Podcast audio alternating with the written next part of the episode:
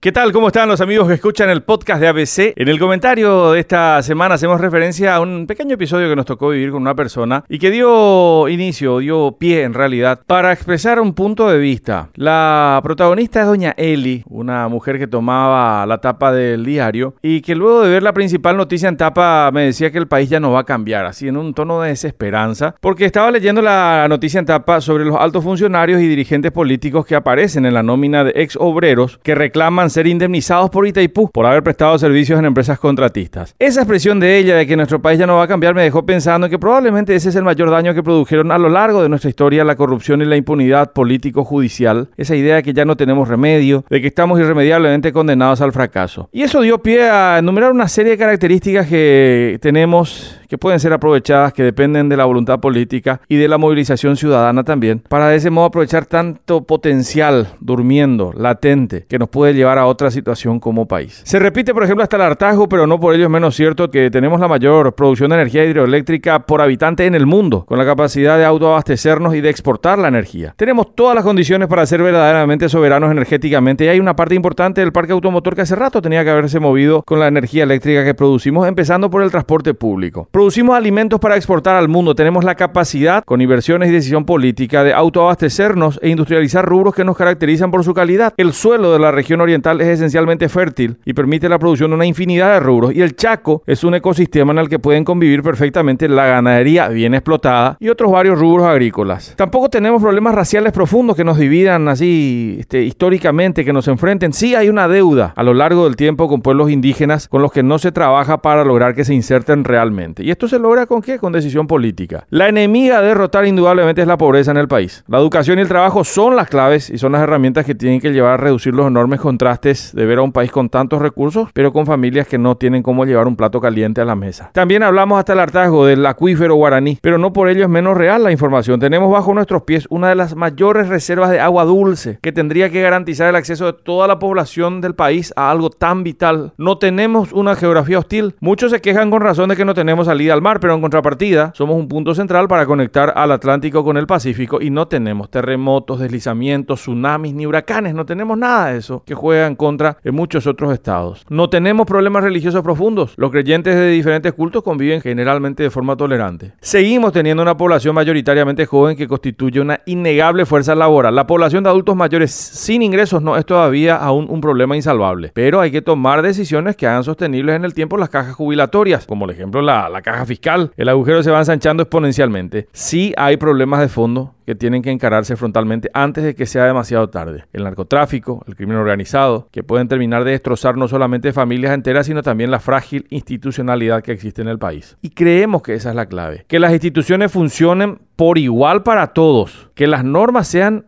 igualitarias. Por eso decimos que también sería un buen paso tener una fiscalía no sometida a un grupo político en particular, sino que represente verdaderamente a la sociedad, así como la Constitución Nacional lo establece en uno de sus artículos para lo que fue conceptualmente concebido el Ministerio Público. Creemos que todavía estamos a tiempo. Vale la pena intentarlo. Hasta la próxima semana.